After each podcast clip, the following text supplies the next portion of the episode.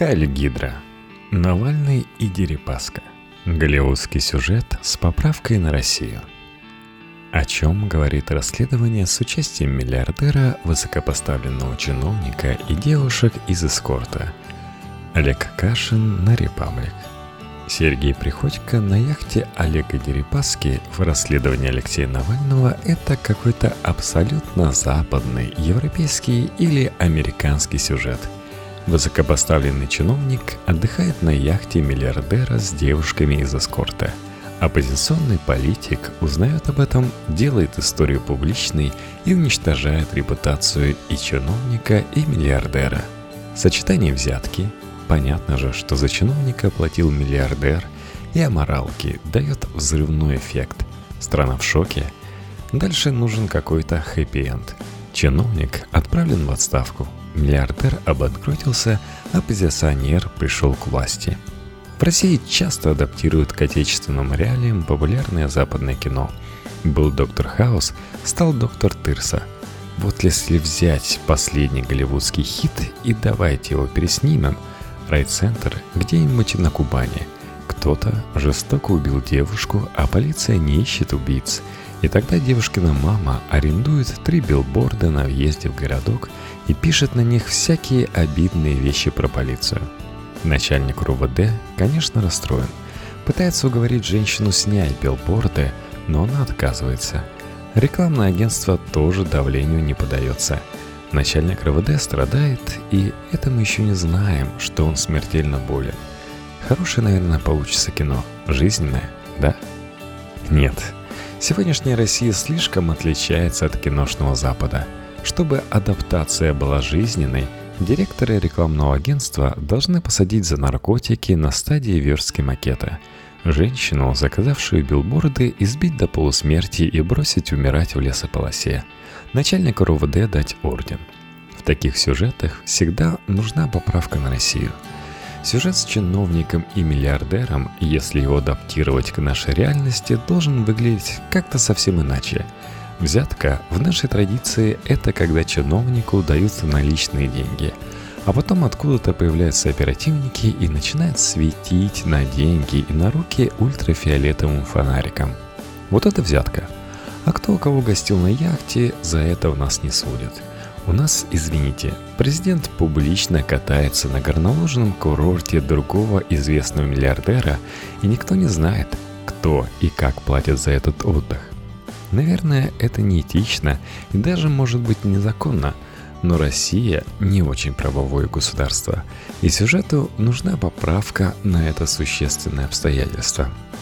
Гостить на яхте в наших условиях не взятка – Аморалка в исходном сюжете тоже не вполне аморалка. Ну да, девушки из эскорта. По чьей репутации это бьет?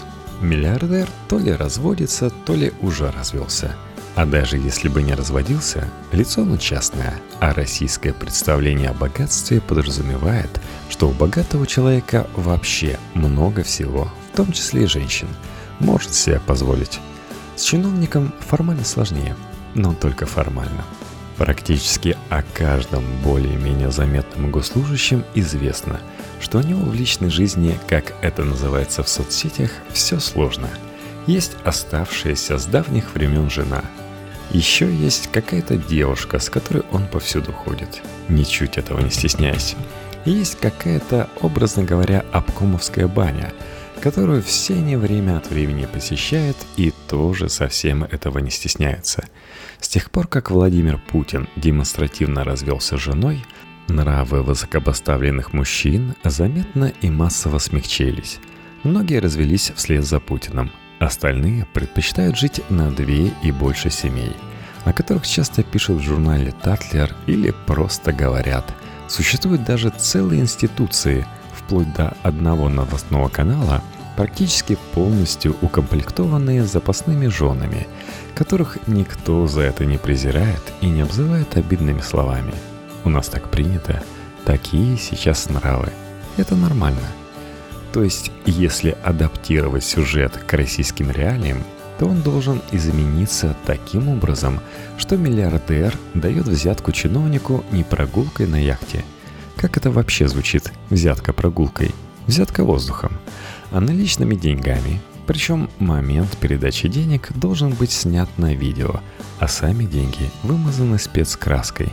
Сексуальная сюжетная линия также должна быть выведена за пределы сложившейся нормы. В идеале чиновник должен спать непосредственно с миллиардером. Гомосексуализм у нас хоть и не искоренен, но все же не приветствуется. А если нельзя друг с другом, то на яхту нужно пригласить каких-нибудь мальчиков, лучше несовершеннолетних. Тогда можно будет говорить о скандале. А если люди спят с женщинами, то это как с коррупцией. Представляете, Иван Иванович не живет на зарплату.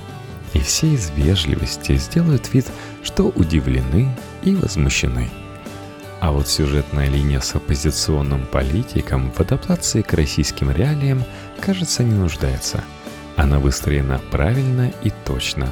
Очень тонкий и очень важный момент – жестко привязывающий ситуацию именно к 2018 году, когда даже оппозиционность должна иметь свои пределы, политик, еще вчера заявлявший о намерении бороться за пост президента, теперь обращается к президенту не как к своему оппоненту, а как к верховному арбитру, который должен принять справедливое решение – он не распространяет на президента ответственность за неподобающее поведение чиновника, он аргументированно разговаривает с президентом, напоминая ему о старинном случае, когда именно за отдых с проститутками, оплаченными непонятно кем, был отставлен еще более высокопоставленный чиновник, и президент, который тогда еще не был президентом, принял в той отставке самое деятельное участие.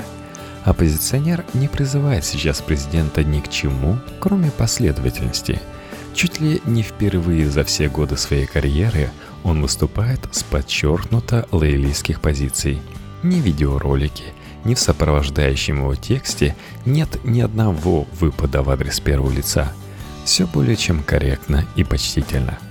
Плохой сценарист, если бы он адаптировал этот сюжет к российским реалиям, добавил бы в него какого-нибудь экшена – Маски шоу ФСБ в офисе, срыв публикации разоблачения, еще на стадии сбора материалов и даже киллер с оптическим прицелом. И вот это было бы как раз совсем неубедительно и неправдоподобно. Потому что, как мы понимаем, перед нами не первое расследование Навального, и ни одно из предыдущих не сопровождалось ни силовым, ни тем более криминальными атаками. То есть здесь как раз все как обычно – Навальный должен выступить, и ему за это ничего не будет. Хитрость в том, что именно на этом участке сюжет не нуждается в адаптации под российские реалии. Это тот случай, когда их нужно игнорировать. Это что-то вроде оазисов вестеринизации, устраиваемых в России любой властью. Либо при невмешательстве власти, когда посреди российской реальности вдруг прокладывается велодорожка – или устраивается какое-то креативное пространство, или запускается МЦК, по которому можно ехать с картонным стаканчиком кофе и чувствовать себя, как будто ты в Берлине или в Лондоне. И нет никакого Путина, ни АУЕ, ни боярышника. Вообще ничего, что отличало бы Россию от Европы. Много написано и сказано о том, что в этой точечной вестернизации есть элемент самообмана – но самообман не всегда ругательство. Запрос на хотя бы игрушечный Запад в российском обществе есть. И именно носители этого запроса чаще всего составляют аудиторию Навального. И логично, что именно в этой среде давно сложился крепкий консенсус по поводу того, что вот так все устроено – когда группа въедливых расследователей, мониторя открытые источники и наугад выбирая направление атаки, каждый раз обнаруживает какие-то бездны и делится ими с обществом. Подозревать Навального в работе на Кремль, ФСБ или на Путина лично – дурной тон. Если статистически значимое число граждан верят в случайность и беспристрастность расследований, это само по себе становится фактом, а вся конспирология остается конспирологией. В российском сюжете конспирологии места нет – в нем вообще могут быть какие угодно совпадения случайности, потому что вера в них – это неотъемлемое свойство общества, и это свойство нельзя игнорировать. Пускай параноики ломают голову над тем, кто кого заказал. Приходько Дерипаску, Терепаска Приходько или Сечин обоих. Если люди верят, что никто никого не заказывал, значит так и есть. Таких случаях вера важнее подозрений. И что тоже важно, есть аудитория, для которой именно такой западный сюжет адаптировать не нужно вообще – Потому что аудитория тоже западная, и все эти сюжетные блоки с чиновником, миллиардером и оппозиционером близки и понятны ей. Для этой аудитории связь Терепаски с Приходько становится недостающим звеном в цепочке между Дональдом Трампом и Владимиром Путиным. На Терепаску работал Пол Манафорт, руководитель предвыборного штаба Трампа.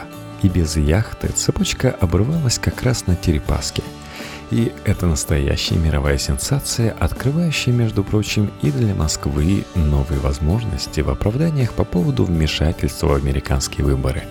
При желании можно свалить все на Приходько и отправить его на пенсию, обеспечив тем самым разрядку международной напряженности. Хотя последнее – это скорее из области фантастики. Вторая мировая сенсация – это даже не сенсация, но, по крайней мере, нечто важное – до сих пор Терепаску можно было подозревать, что он разводится не потому, что брак себе исчерпал, а потому что хочет увести от санкций хотя бы часть своих денег, которые достанутся жене. У российских олигархов вообще сейчас эпидемия разводов, и на Западе в эти разводы скорее не верят. Но тут-то как не поверить, когда реальный факт супружеской измены задокументирован и предан гласности. Такой развод уже не назовешь фиктивным, тут драма, понятная любому западному судье. Поведение девушки из эскорта, снимавшей на яхте видео для Инстаграма, самый необъяснимый момент. Ее публичная активность началась за полгода до того, как ею заинтересовался Навальный. А сделанное уже после навальнского расследования заявление о групповом изнасиловании, каким бы абсурдным оно ни казалось, вызывает дополнительные вопросы к ее бесстрашию на грани безумия – даже с поправкой на общую экзальтированность людей ее профессии. Поскольку ситуация беспрецедентная, то и оценить риски в ней невозможно, и по умолчанию стоит исходить из того, что они максимально высоки. Кто и, и в какой форме гарантировал девушке ее безопасность? Почему ее не остановили на самом старте ее медийной активности? Зачем она ходила в штаб к Навальному – Доводя ситуацию до абсурда в своих видеообращениях, она пытается подыграть Навальному или сломать его сценарий. Ответов на эти вопросы нет, и их отсутствие тоже существенный факт, из-за которого весь сюжет в некоторых местах трещит по швам вне зависимости от того, адаптирован он к российским реалиям или нет. В своем видеообращении девушка зовет всех героев сюжета в программу «Пусть говорят», а политичное шоу, посвященное всяким таблоидным темам. И это звучит зловеще, потому что действующие олигархи и тем более действующие вице-премьеры в такие программы не ходят. И чтобы привести Олега Терепаску и Сергея Приходько к формату «Пусть говорят», их надо лишить их нынешнего могущества и статуса. Бывший вице-премьер и бывший олигарх будут уместно выглядеть в первоканальной студии – Навального не позовут. Его по телевизору показывать, как известно, запрещено. И такое приглашение звучит как угроза им обоим. Но кто ему угрожает? Не девушка же, да и не Навальный. Опять эта проклятая неопределенность.